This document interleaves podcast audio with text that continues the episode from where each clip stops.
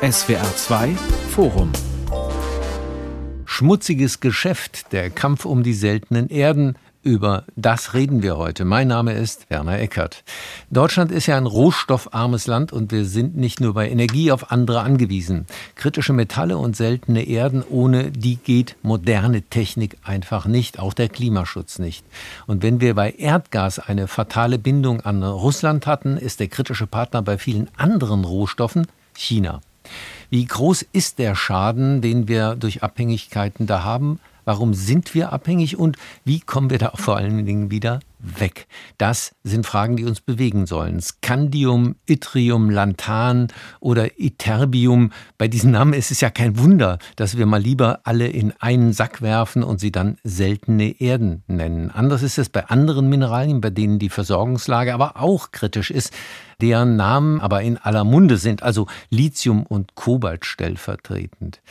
Professorin Dagmar Goll ist unsere Gesprächspartnerin, Materialwissenschaftlerin an der Hochschule Aalen. Frau Professor Goll, es heißt ja immer, diese Stoffe brauche man vor allem für die Energiewende. Ist das denn der einzige Bereich oder wo brauchen wir die überall? Die sind tatsächlich von sehr großer Bedeutung für die Energiewende. Zum Beispiel, wenn es um sehr starke Dauermagnete äh, geht. Die stärksten Dauermagnete heute sind zum Beispiel die Neodym-Eisenbohr-Magnete. Die werden verbaut in Elektromotoren, aber auch in Windkraftgeneratoren. Und das sind aber sicherlich nicht die einzigen Anwendungsfelder. Wir sind da bei etwa 30 äh, Prozent Einsatzbereich. Es gibt noch weitere wichtige Anwendungen. Also man muss schon sagen, die seltenen Erdmetalle, die sind extrem vielseitig genutzt. Zum Beispiel auch für Katalysatoren im Auto, Raffinerie, chemische Prozesse, in der Optik, in Lasern, Leuchtstoffen, LEDs. Ähm, Sie sehen hier das Spektrum Mein Handy und mein Laptop. Sehr äh, vielseitig. Das sind jetzt nur die seltenen Erden. Es gibt natürlich, wie Sie vorhin schon eingangs erwähnt haben, auch die etwas gängigeren Namen wie Lithium und Kobalt. Die sind überwiegend in Batterien ähm, von großer Bedeutung und die leistungsfähigsten Energiespeicher heute, das sind die Lithium-Ionen-Batterien und ähm, die haben eine sehr hohe Energiedichte und bringen bei kompakter Bauweise eine hervorragende äh, Leistung. Und da haben wir zum Beispiel auch das Kobalt dann mit drin, um eben eine möglichst große Speicherkapazität mhm. zu bekommen. Würde das bedeuten, wenn man äh, auf diese Stoffe verzichten wollte, sozusagen, dass wir zurückgeworfen würden auf den Beginn der Industrialisierung, sage ich mal?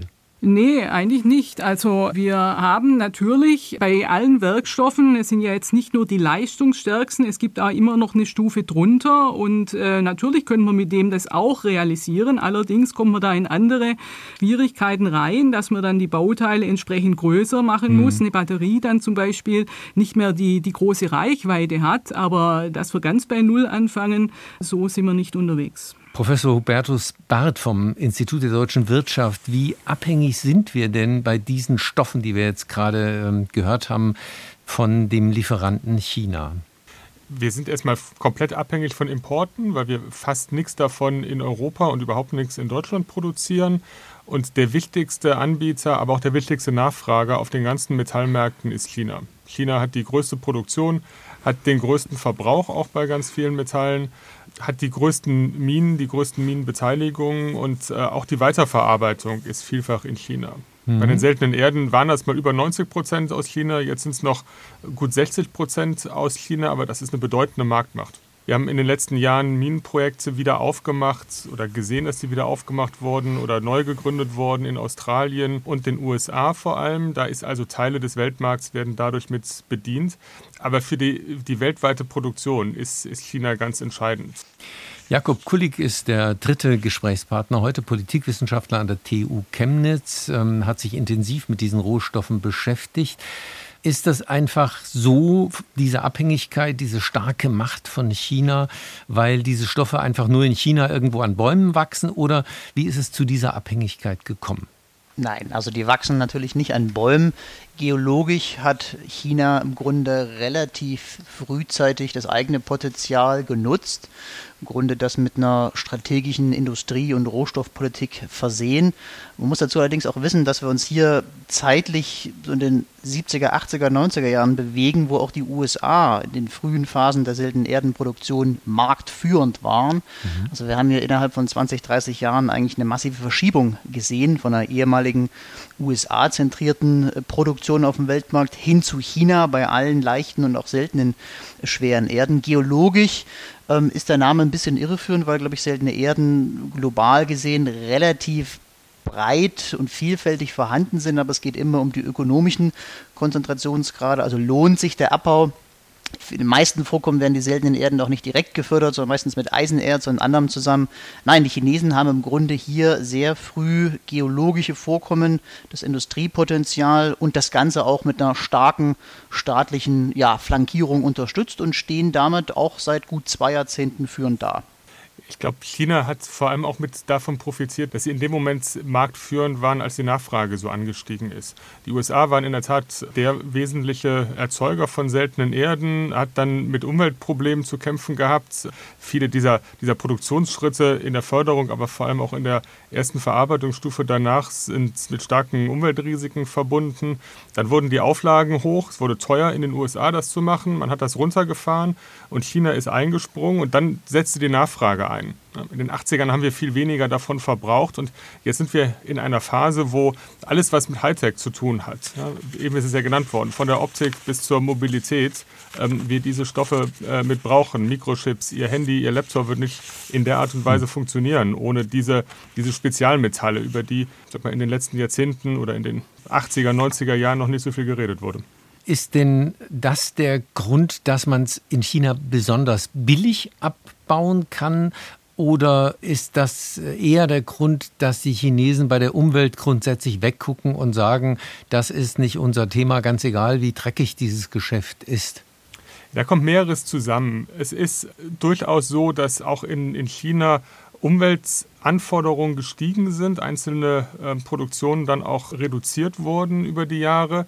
Aber es gibt diese große Mine, aus der primär diese Stoffe aus China auch mitkommen, die als Beifang in der Tat mitkommen. Also eigentlich wurde da auf ganz anderes mitgesucht. Und dann lohnt es sich nicht, selbst bei hohen Preisen für seltene Erden eine andere Mine aufzumachen, die nur darauf mitgeht. Und deshalb ist das so, so langwierig und so schwierig, da auch international zusätzliche Mengen zu produzieren. Aber klar ist auch, die Umweltauflagen in China sind natürlich vielfach andere, als das in Australien oder den USA der Fall ist oder in Europa wäre. Vielleicht dazu noch eine direkte Ergänzung mit der komplexen Frage Umwelt und auch billige Produktion. Wir sehen mittlerweile auch, dass selbst für die Chinesen das Geschäft teilweise zu dreckig wird und auch eine Reihe an äh, seltenen Erdenprodukten mittlerweile aus Myanmar, teilweise auch aus dem Schwarzmarkt, im Graubereich, der wenig reguliert ist oder wenn er reguliert ist, dass auch von chinesischer Seite weggeschaut wird. Also auch die Nachbarstaaten, die teilweise noch viel schlechtere oder gar keine Umweltauflagen haben, sind in diesem Geschäft seit einigen Jahren mit dabei. Also es ist nicht nur dieser frühere oder ehemalige chinesische Vorsprung in Anführungszeichen oder ja, Vorteil der schmutzigen Produktion, auch die wird mittlerweile outgesourced. Teilweise. Das eine ist diese Stoffe zu heben, also sie zu finden, da haben wir schon gehört, eigentlich gibt es sie, es lohnt nur nicht überall sie abzubauen. Das andere ist der erste Schritt, sie zu reinigen oder zu verarbeiten. Was ist da genau das Problem? Die ähm, ersten Verarbeitungsstufen bis zur Raffinade sind vielfach stark auch umweltrelevant, weil wir hier mit, mit erheblichen Chemikalieneinsatz äh, es zu tun haben, vielfach energieintensiv und deshalb sind hier dann auch nochmal besondere Anforderungen zu stellen. Wir sehen, dass in diesen Konzentrationsschritten China oftmals sogar noch höhere Marktanteile hat als bei der Produktion selber. Also nur auf die Minen zu gucken und zu gucken, wo sind denn die und wem gehören denn die, das greift zu kurz. Die Marktmacht ähm, Chinas ist im Zweifel noch größer, weil es muss ja irgendwo weiterverarbeitet werden. So, Australien beispielsweise, die seltenen Erden werden in Malaysia weiterverarbeitet, was sicherlich auch mit den Umweltauflagen und den Kosten zu tun hat. Mhm. Vielleicht dazu die Ergänzung, ähm, absolut. Der Blick nur auf den Minen- und Bergbau greift äh, seit langem zu kurz. Vielleicht die Zahlen wurden ja auch genannt, so 60, 70 Prozent nur bei den seltenen Erden ist der chinesische Weltproduktionsanteil, aber dann sozusagen bei den Oxiden zwischen äh, Produkten, bei den Permanentmagneten bewegen wir uns eigentlich so in einem Spektrum bei etwa 90 Prozent plus aufwärts, beziehungsweise auch konstant haltend. Also da hat sich wenig verändert, dass wir da in den zweiten und dritten Schritten bei der Separation, bei der Weiterverarbeitung von Erz zu Oxiden oder Metallen oder anderen wenig andere Akteure in den letzten Jahren hinzugekommen sind. Vielleicht noch ein Satz zu Australien. Die haben oder versuchen ja ein Stück weit auch ihre Produktion, die sie in Malaysia haben, zurückzuholen, mhm. weil auch dort in Malaysia das Problem herrscht, dass ja, so eine Art Unzufriedenheit der Regierung, auch dort ist das Problem hohe Umweltauflagen, das ist sozusagen in den letzten zwei Jahren unter Covid-Bedingungen auch verstärkt aufgetreten. Also auch die Australier versuchen diesen zweiten Schritt, der schon outgesourced ist, ein Stück weit zurückzuholen, um hier die ganze Produktion wieder in der eigenen Hand zu haben. Also wir reden hier von Linus. Außer Australien ist auch äh, Kanada, glaube ich, die USA zum Teil wieder im Geschäft. Wer ist da sonst noch? Ja, also völlig recht, die USA sind wieder dabei. Ähm, wir haben hier eine ganze Reihe an Initiativen, regierungsseitig, aber auch unternehmensseitig. Das ging auch schon unter der Trump-Administration los, dass man das Thema Rohstoffe auf die Rohstoff-, aber auch sicherheitspolitische Agenda gesetzt hat. Die Liste an kritischen Mineralien, die wir auch in der EU haben, wurden auch in den USA aktualisiert. Und jetzt haben wir das ganze große Feld China. Das heißt, hier haben wir die, sagen, die globalen Entwicklungen, die reinspielen, dann die Notwendigkeit mit Blick auf die E-Mobilität auch in den USA, Rohstoffe möglicherweise im eigenen Land zu fördern. Hinzu kommen dann auch noch Initiativen einzelner Unternehmen, Tesla und so weiter, die immer wieder ankündigen, entweder weniger seltene Erdenmagneten zu verbauen oder auf andere Rohstoffe zu gehen und die teilweise auch in den USA abzubauen. Nickel oder andere wären hier Kandidaten. Und letzter Punkt, die Ausschreibung auch des Verteidigungsministeriums der USA, dem Defense Production Act, der sozusagen aus Zweiter Weltkriegszeiten kommend zielt auch darauf ab, dass notwendige Kriegs- oder auch rüstungsnotwendige Industrien durchaus auch mit öffentlichem Geld gefördert werden können. Und das Neueste ist natürlich auch der Inflation Reduction Act, also relativ viel, was hier an Regierungsmaßnahmen äh, derzeit unterwegs ist. Und das nur für die USA. Professor Goll, also möglich ist das schon, ähm, diese kritischen Metalle und seltenen Erden woanders herzukriegen. Genau, also es gibt eben verschiedene Rohstoffquellen, wobei man eben auch dazu sagen muss, diese äh, haben unterschiedliche Zusammensetzungen äh, von den Erzen. Also es ist nicht überall immer die gleichen Bestandteile ähm, im Gestein drin. Die Besonderheit vielleicht aus Materialsicht, dass die seltenen Erden äh, relativ ähnliche physikalische Eigenschaften besitzen. Auch das macht dann die Trennung etwas ähm, aufwendiger. Und wenn man halt irgendwo jetzt neue äh, Quellen findet oder auftut, wie jetzt jüngst zum Beispiel in Schweden, dann kann man da einfach nicht gleich irgendwo abbauen, sondern dann ist das ein äh, größerer Aufwand. Man muss zuerst mal gucken, aus was bestehen äh, die Erze eigentlich überhaupt. Man muss das Ganze umfangreich geologisch begutachten. Man braucht Genehmigungsprozesse, weil man ja mit der Förderung auch in die Umwelt ähm, eingreift. Dann muss man die ganze Infrastruktur aufbauen die Bergindustrie. Und ähm, das dauert schon mehrere Jahre. Also das kann zehn Jahre aufwärts dauern. Aber es ist eben wichtig, auch aus heutiger Sicht, dass man auch für in zehn Jahren bereits eine sehr gute Perspektive hat. Und deshalb muss man eben auch solche neuen Quellen gezielt ähm, angehen, äh, zu erschließen. Haben wir denn das Know-how, um das zu tun? Also auch die, den Abbau und vor allen Dingen die Verarbeitung?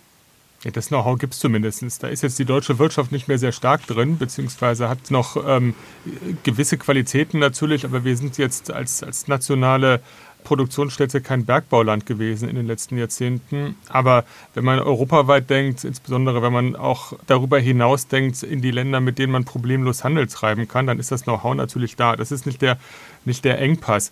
Das Problem ist tatsächlich, dass wir, gerade wenn wir über so politische Risiken sprechen, also das Risiko bei China ist ja eigentlich, dass es, wenn es dort zum Konflikt mit Taiwan kommt, ähm, es ja. dazu kommen könnte, dass es einen Exportbann durch China gibt und man dann plötzlich auf dem Trockenen sitzt und das nicht kurzfristig ersetzen kann. So, solange das nicht so ist, solange die, die Stoffe exportiert werden und günstig eingekauft werden, lohnt es sich kaum Ersatz in dem ausreichenden Ausmaß mit zu schaffen. Wenn es dann aber kritischer wird, dann kommt ins Spiel, dass es halt Jahre bis Jahrzehnte dauert, um sowas mit zu explorieren. Das ist sozusagen das spezifische China-Problem.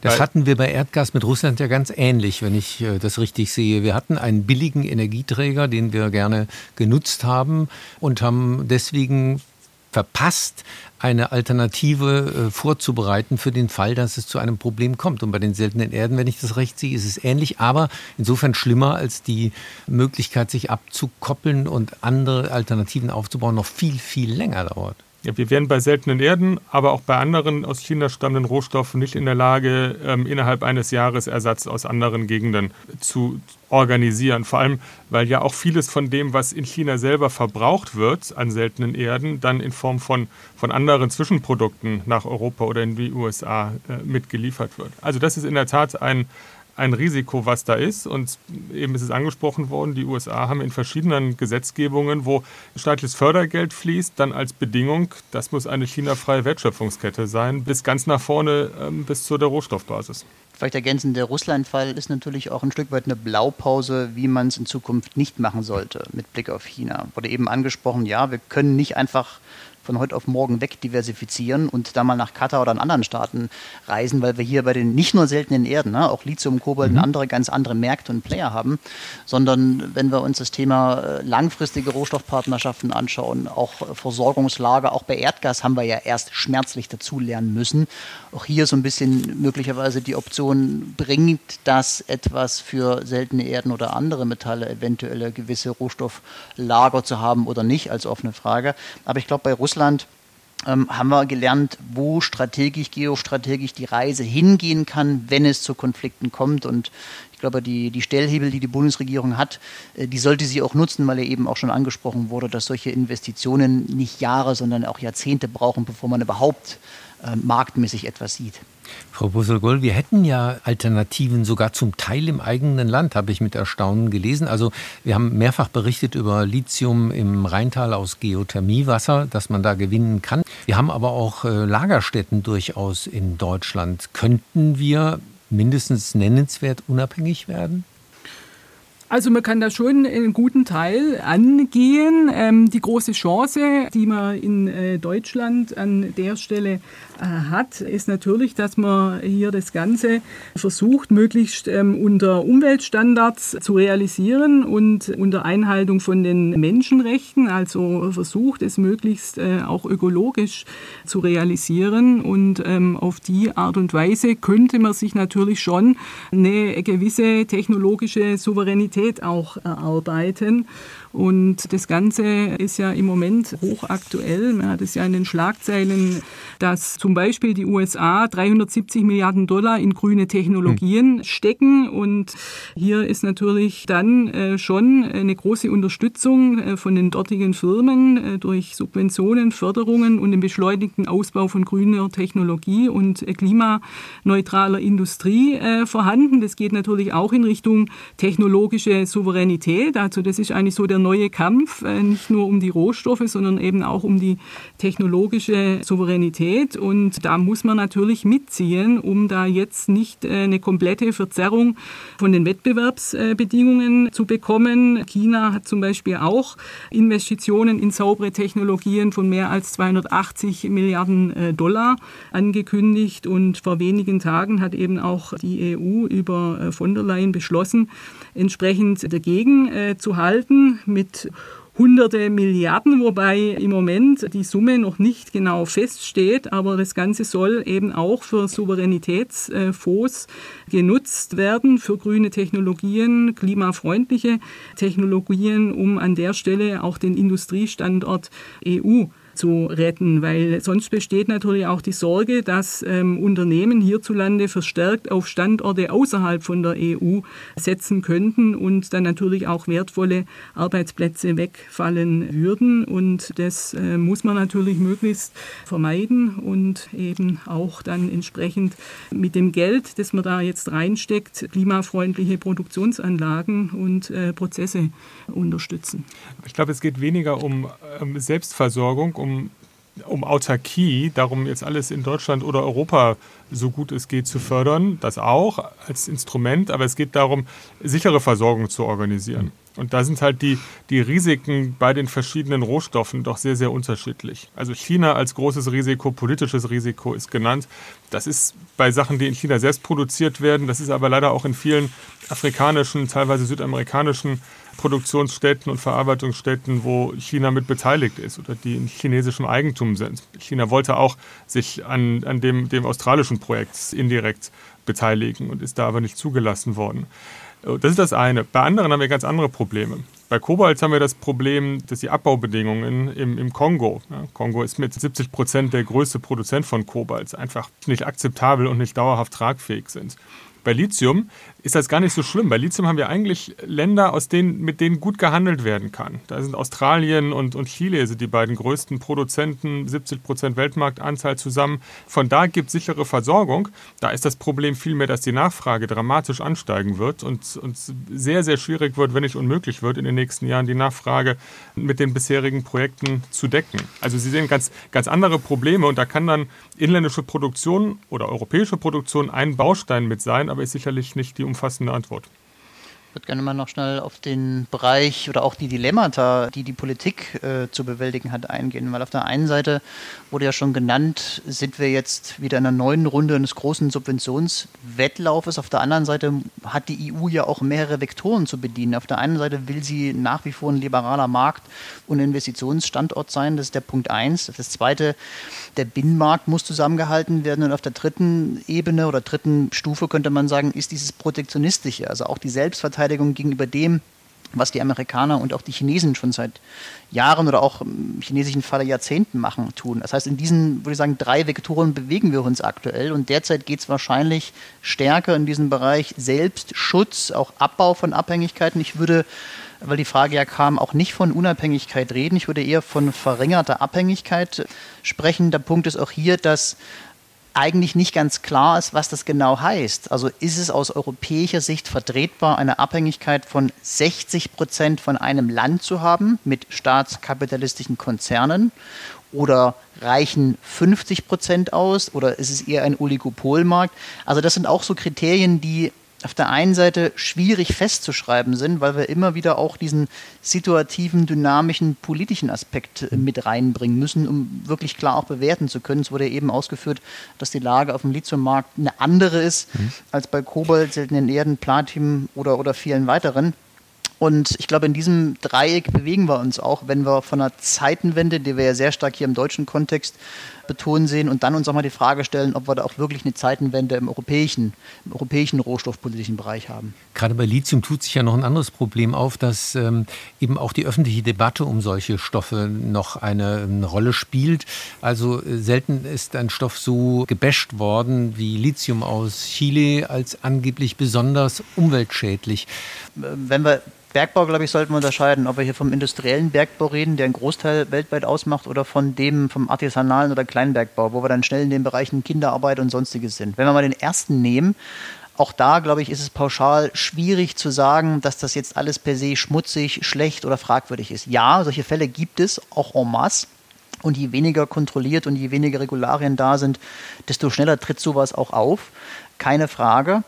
Ähm, aber natürlich vermehrt ist es in diesem zweiten Bereich und das betrifft ganz viele Märkte. Und bei Lithium haben wir eher das Problem, dass wir hier Gemeinden haben, die völlig zu Recht sich Fragen stellen, was passiert mit dem Grundwasser, was passiert äh, sozusagen mit dem Mikroklima in diesen Orten, wo Bergbau betrieben wird, was passiert auch mit äh, dem Thema Arbeitsplatzsicherheit, kommen die großen Konzerne nur für fünf bis zehn Jahre und verschwinden dann wieder und auch die große Frage Renaturierung, Schrägstrich Entschädigung. Ich glaube, das sind ganz relevante Fragen, die wir uns hier auch stellen würden und die in Lithium, glaube ich, sich relativ stark verdichtet haben als Element, was jetzt gebasht wird. Aber im Grunde treffen diese Grundfragen und Probleme eigentlich auf alle diese Rohstoffe zu, eben nur geografisch unterschiedlich ausgeprägt.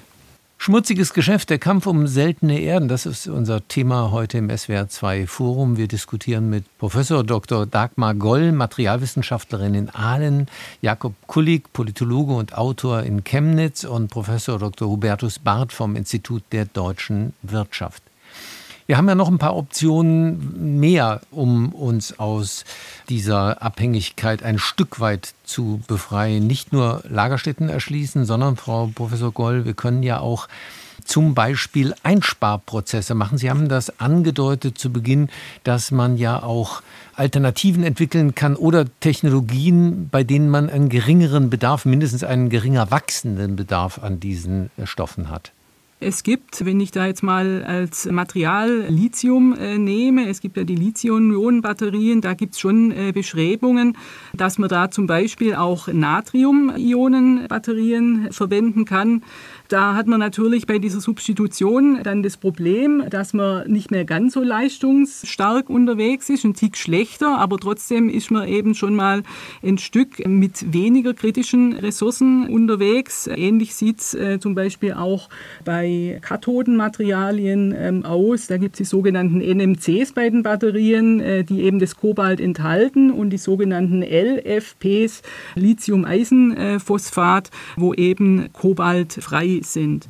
Bei Magnetmaterialien äh, sieht es ähnlich aus. Also da ist der leistungsstärkste Werkstoff das Neodym-Eisenbohr. Ähm, Wenn man den Werkstoff bis hoch zu 200 Grad Celsius im Einsatz haben möchte, dann gibt man auch noch etwas äh, Dysprosium rein. Das ist ein schweres äh, Seltenerdmetall. Und es gibt auch hier Bestrebungen, dass man zum Beispiel Neodym teilweise durch das äh, deutlich kostengünstigere Seltenerdmetall Zehr ähm, ersetzen könnte. Und man hat da ganz äh, leichte Einbußen nur von den Eigenschaften, aber ansonsten wird das Ganze auf die Art und Weise äh, natürlich günstiger. Geht das auch annähernd äh, schnell? Geht es schneller als neue Minen zum Beispiel ähm, zu erschließen, wenn man das denn muss? Ja, also ich meine jetzt zum Beispiel Magneten sehr zu substituieren. Äh, das geht relativ schnell. Bei den Batterien äh, von Lithium zu Natrium muss man natürlich das Ganze auch vom Aufbau her nochmal irgendwo mitentwickeln. Also natürlich geht es insgesamt schneller, als eine komplett äh, neue Mine äh, zu erschließen. Aber das Forschungsspektrum ist eigentlich sehr breit. Also oft sind äh, solche Elemente auch nochmal mit einer gewissen Sicherheitsreserve drin sodass natürlich auch die Forschung dahin geht, dass man diese Elemente auf ein notwendiges Minimum reduzieren kann. Wir sprechen hier dann von sogenannten maßgeschneiderten Werkstoffen.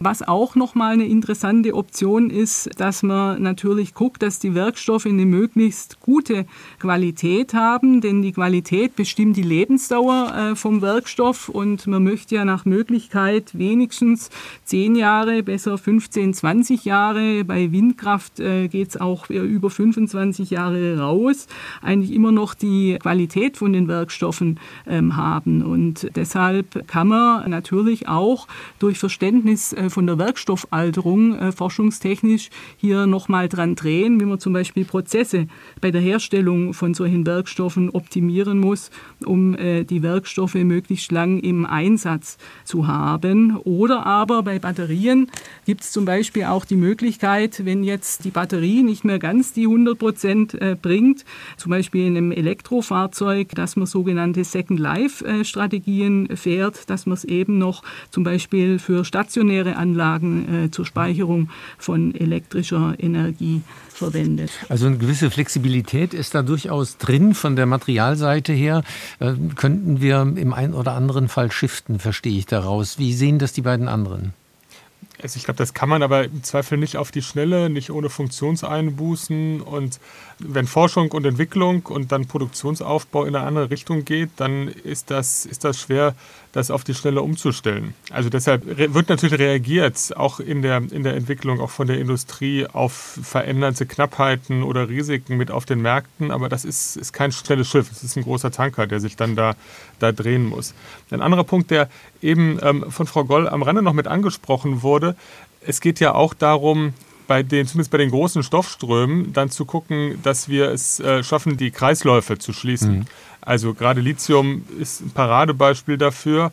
Wir haben die zunehmende Batterien in den Autos für Elektrofahrzeuge, die können dann in der zweiten Runde als, als Second Life im Gebäude mitverwendet werden. Aber irgendwann äh, sind die dann auch am Ende ihres Lebenszyklus und dann muss es gelingen, wenn die in Masse so weit sind, muss es gelingen, die wesentlichen Rohstoffe da wieder zurückzugewinnen und in neue Produktion mit hineinzufügen. Das hilft uns in den nächsten Jahren noch nicht, ja, wo der, der Zulauf der Elektromobilität kommt und diese, diese Menge an Lithium, die dann hier sozusagen im Kreislauf ist, aufgebaut wird. Aber das kann zumindest dann langfristig helfen, die, die Nachfrage zu stabilisieren.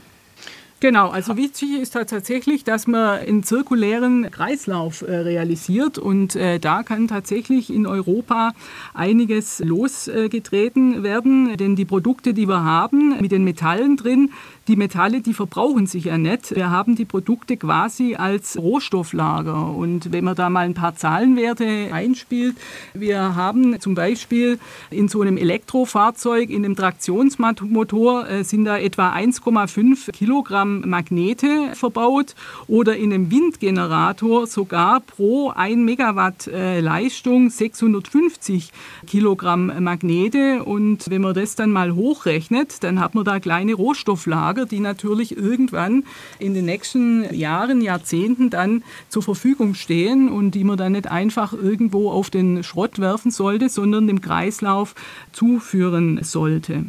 Das sind Riesenmengen. Also wenn Sie da von ähm, 650 Kilo pro Megawatt Leistung reden, dann bewegen wir uns ja im Tonnenbereich bei einem größeren Windrad. Das wird sicherlich recycelt, aber wie ist denn das mit den kleinen Geräten? Also ich habe neulich zum Beispiel gesehen, die EU hat jetzt eine Batterieverordnung verschärft, aber nach wie vor müssen die Batterien nicht ausbaubar sein am Ende des Lebens, sofern sie 1000 Ladezyklen mit mindestens 80 Prozent der Kapazität fahren können. Dann darf man sie auch festmachen. Sind das nicht Dinge, die wir uns nicht mehr leisten können? Das Problem bei den kleinen Geräten, Jetzt Batterien ist das eine, aber es gibt ja auch immer die Diskussion darüber, wie viel an Rohstoffen ist ja. eigentlich in so einem Handy mit drin. Das Problem ist ja, dass das, dass das kleinste Mengen sind, Spuren sind, die in Summe zwar etwas ausmachen, aber es ist nicht vernünftig rausholbar. Ja? Und selbst wenn die Batterie ersetzbar ist oder, oder rausgeholt werden kann, diese anderen Stoffe sind halt irgendwie verbaut oder im Prozess eingesetzt und lassen sich, lassen sich am Ende nur in chemischen Prozessen wieder zurück gewinnen, wenn überhaupt, was ausgesprochen energieintensiv ist und wo man dann wirklich gucken muss, was geht technisch, was geht großtechnisch und rechnet sich das irgendwo am Ende mit. Deshalb ist es umso wichtiger, dass man da, wo es einfacher ist, diese Stoffströme zu schließen, man das nicht verpennt, sondern dass man da wirklich dann auch rechtzeitig mit am Start ist. Deshalb wird ja auf verschiedenen äh, Werkstoffen auch unterschiedliche Recyclingkonzepte tatsächlich diskutiert. Also wenn man jetzt auf der einen Seite quasi versucht, ähm, aus diesen äh, Produkten das Ganze wieder elementar rauszulösen, dann muss man natürlich ähnlich vorgehen mit Säuren und Laugen, wie man das auch beim Erzabbau und so weiter betreibt. Das wird dann auch wieder relativ schnell auf die Umwelt Einfluss haben und auch entsprechend energieintensiv sein.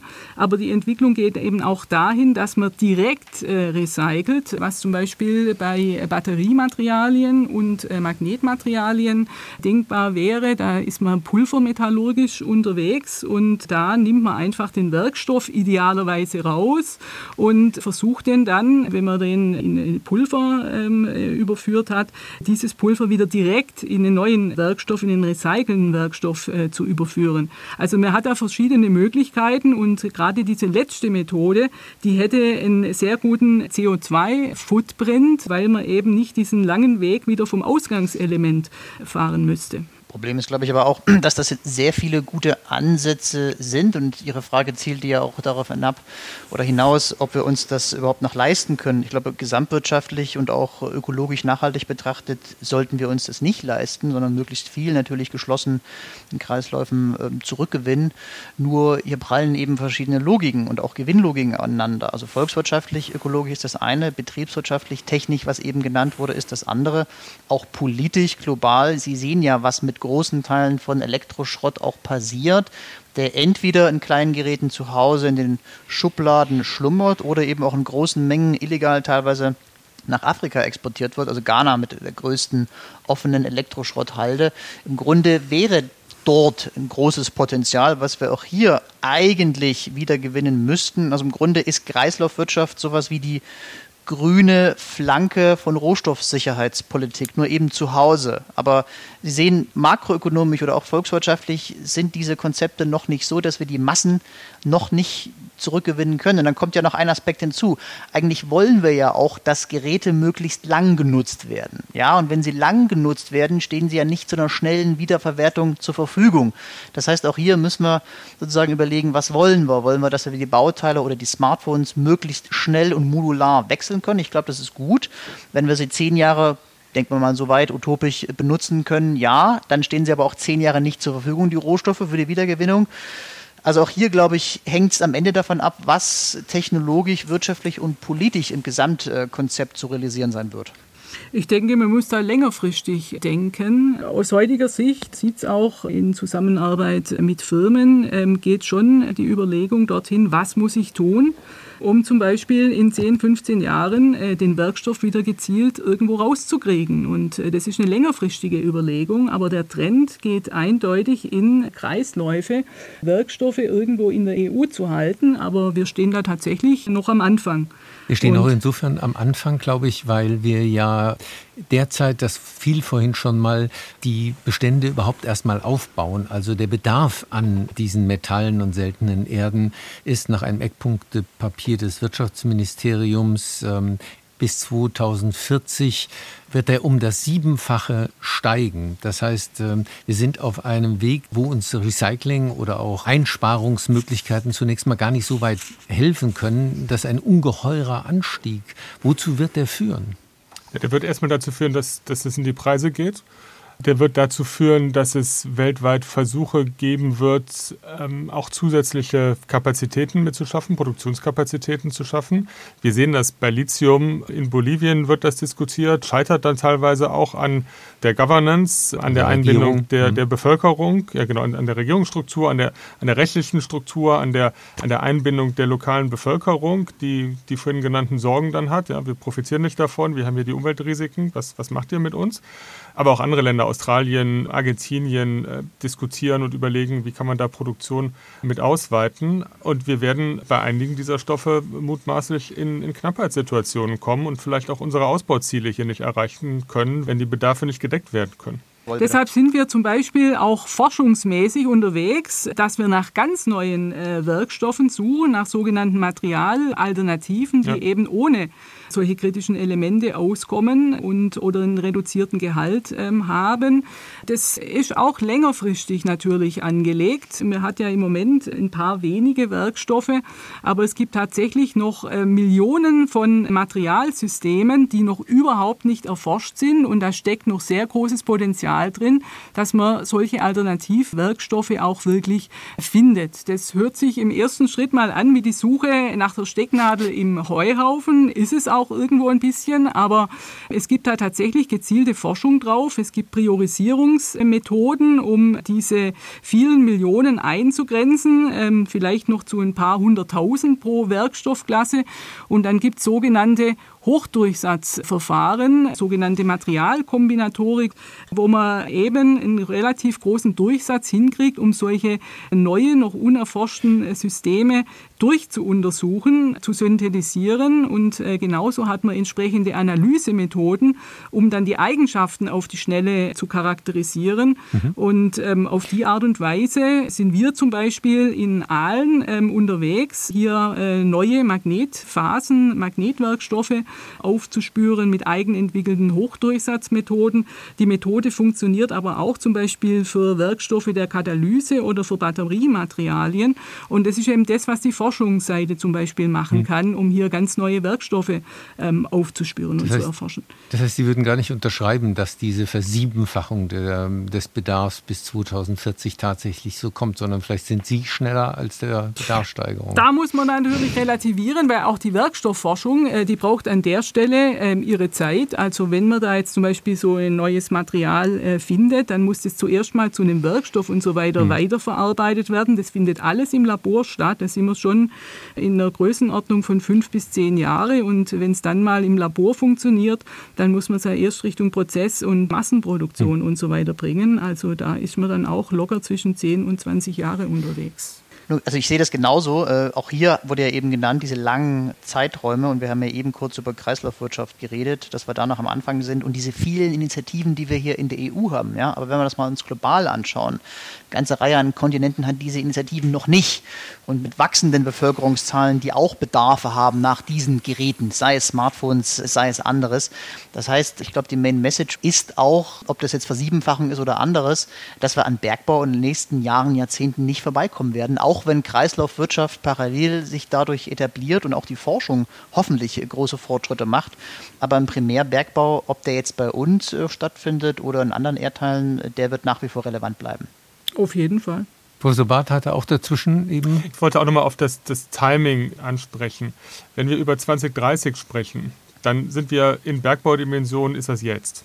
Also Dinge, die jetzt nicht mindestens in Planung sind, sind 2030 nicht verfügbar. Und für 2040 muss man langsam Fahrt aufnehmen, sich Gedanken zu machen. Das speist sich dann damit, dass technische Entwicklungen, die natürlich massiv den Rohstoffbedarf verändern können, auch ihre Zeit brauchen. Frau Goll hat es eben angesprochen. Das braucht auch einen gewissen Zeitraum vom Labor, bis es dann äh, in der entsprechenden Menge mit im Markt ist. Deshalb glaube ich, ist es ganz plausibel zu sagen, die Nachfrage wird deutlich ansteigen, was dann auch wiederum ein gutes Signal ist für all diejenigen, die in der Lage sind oder investieren wollen darin, weil wenn die damit rechnen müssten, naja, jetzt muss ich hier zehn Jahre lang Geld investieren und 2030 braucht dann keiner mehr, dann würden die das nicht machen. Also ich glaube, gerade bei diesen batterierelevanten Metallen ist die Wahrscheinlichkeit doch sehr gut oder sehr hoch, dass die Nachfrage deutlich ansteigt und wir hier bergbauseitig äh, deutlich nachlegen müssen weltweit. Schlussrunde. Welche Entscheidung müssen wir jetzt fällen, um aus dieser Abhängigkeit von China, die ja Fakt ist in vielen Bereichen bei diesen Rohstoffen rauszugeben? Was wären so die drei To-Dos von jedem von Ihnen? Also wichtig ist, dass wir sowohl die Rohstoffe für uns sichern, Dazu gehört sicherlich auch, dass wir Ressourcen in Europa erschließen ähm, und nutzen aber auch äh, vielleicht über Lieferverträge das Ganze sichern, wenn äh, die Quellen außerhalb Europas sind. Aber zusätzlich müssen wir auf jeden Fall auch nach Substitutionsalternativen suchen und auch eben Hochleistungswerkstoffe entwickeln, die eben mit weniger von diesen kritischen Elementen auskommen. Also da ist die Forschungsseite gleichermaßen gefragt. Ich glaube, wir haben auf drei Ebenen vor allem zu tun. Die Unternehmen müssen ihre Quellen diversifizieren. Und müssen auch sehen, dass es das Risiko gibt rund um Versorgung aus China. Und wenn man in diesem Fall derjenige ist, der noch am Markt ist, hat man natürlich einen riesigen Vorteil, als wenn man dann ähm, Produktion abstellen muss. Und diese Versicherungsprämie sollte sich an vielen Stellen vorher lohnen. Also Diversifizierung bei den Unternehmen staatliche Aufgabe wird es sein, weltweit Rohstoffabbau mit zu unterstützen und Kontakte mit Ländern zu pflegen und, und zu verbessern, die gute und stabile Handelspartner mit sind, dass man auch Versorgungssicherheit mit herstellen kann. Und dann geht es drittens um Technologieentwicklung. Das betrifft sowohl die, die Effizienz des Rohstoffeinsatzes, also Verringerung ähm, womöglich oder Substitution womöglich, aber auch das Schließen von Kreisläufen würde aus politischer Sicht vielleicht noch ein Stück weitergehen, weil die Dauerthemen Diversifizierung, die haben wir ja in den letzten zehn Jahren im Grunde auch schon immer mit bedient. Ich glaube, ganz wichtig ist es auch mit Blick auf die Strategien, die dieses Jahr kommen, nationale Sicherheitsstrategie, neue China-Strategie, dass wir das Thema Rohstoffversorgungssicherheit als Dauerthema auf der politischen Agenda haben, dass es nicht sozusagen nach drei, vier Jahren, wenn die Preise sich entspannt haben und die Lage dann vielleicht doch nicht so schlimm ist, dass es sozusagen wieder versackt. Ich glaube, das ist ein langfristiges Thema. Das zweite, man könnte durchaus auch mal darüber nachdenken, ob vielleicht der Staat oder die EU auch zu einem Rohstoffakteur werden könnte, eine Agentur oder anderes. Bisher gehen wir ja davon aus, dass die Unternehmen das schon irgendwie machen mit staatlicher Flankierung. Ich glaube, auch da könnte man mal darüber nachdenken, ob das Modell dieser Aufgabenteilung noch zeitgemäß ist. Und das Dritte ist, wenn wir die globale Lage uns anschauen, uns auch vorzubereiten auf einen Krisenfall. Wir sehen das bei Russland, wie schnell und wie viel innerhalb einer kurzen Zeit geht. Aber mit Blick auf China und die anderen ähm, Herausforderungen auf ganz vielen metallischen Rohstoffmärkten, glaube ich, müssen wir auch jetzt schon uns die Frage stellen, was passieren könnte, wenn die Ströme, sei es durch einen Konflikt, sei es durch andere äh, Probleme verursacht, äh, nun mal nicht mehr nach Europa fließen und die Produktion dann ja eingeschränkt oder sogar äh, ausgesetzt ist. Ich glaube, diese Prioritäten auf politischer Ebene verzahnt mit denen, die eben genannt wurden, Wirtschaft, Forschung und so weiter, sind jetzt äh, von besonderer Bedeutung. Ich lerne, wir sind abhängig, mindestens so stark bei diesen Themen von China, wie wir es beim Gas von Russland waren. Ich lerne, wir brauchen Jahre oder gar Jahrzehnte, um aus dieser Abhängigkeit rauszukommen. Und wir haben drittens keinen wirklichen Plan, wie wir damit umgehen könnten, wenn China heute oder morgen die Tore zumacht, aus welchen geopolitischen Gründen auch immer. Herzlichen Dank für diese Debatte. Schmutziges Geschäft, der Kampf um seltene Erden. Meine Gesprächspartner waren Professor Dr. Dagmar Goll, Materialwissenschaftlerin an der Hochschule in Aalen, Jakob Kulik, Politologe an der TU Chemnitz und Professor Dr. Hubertus Barth vom Institut der deutschen Wirtschaft. Mein Name ist Werner Eckert.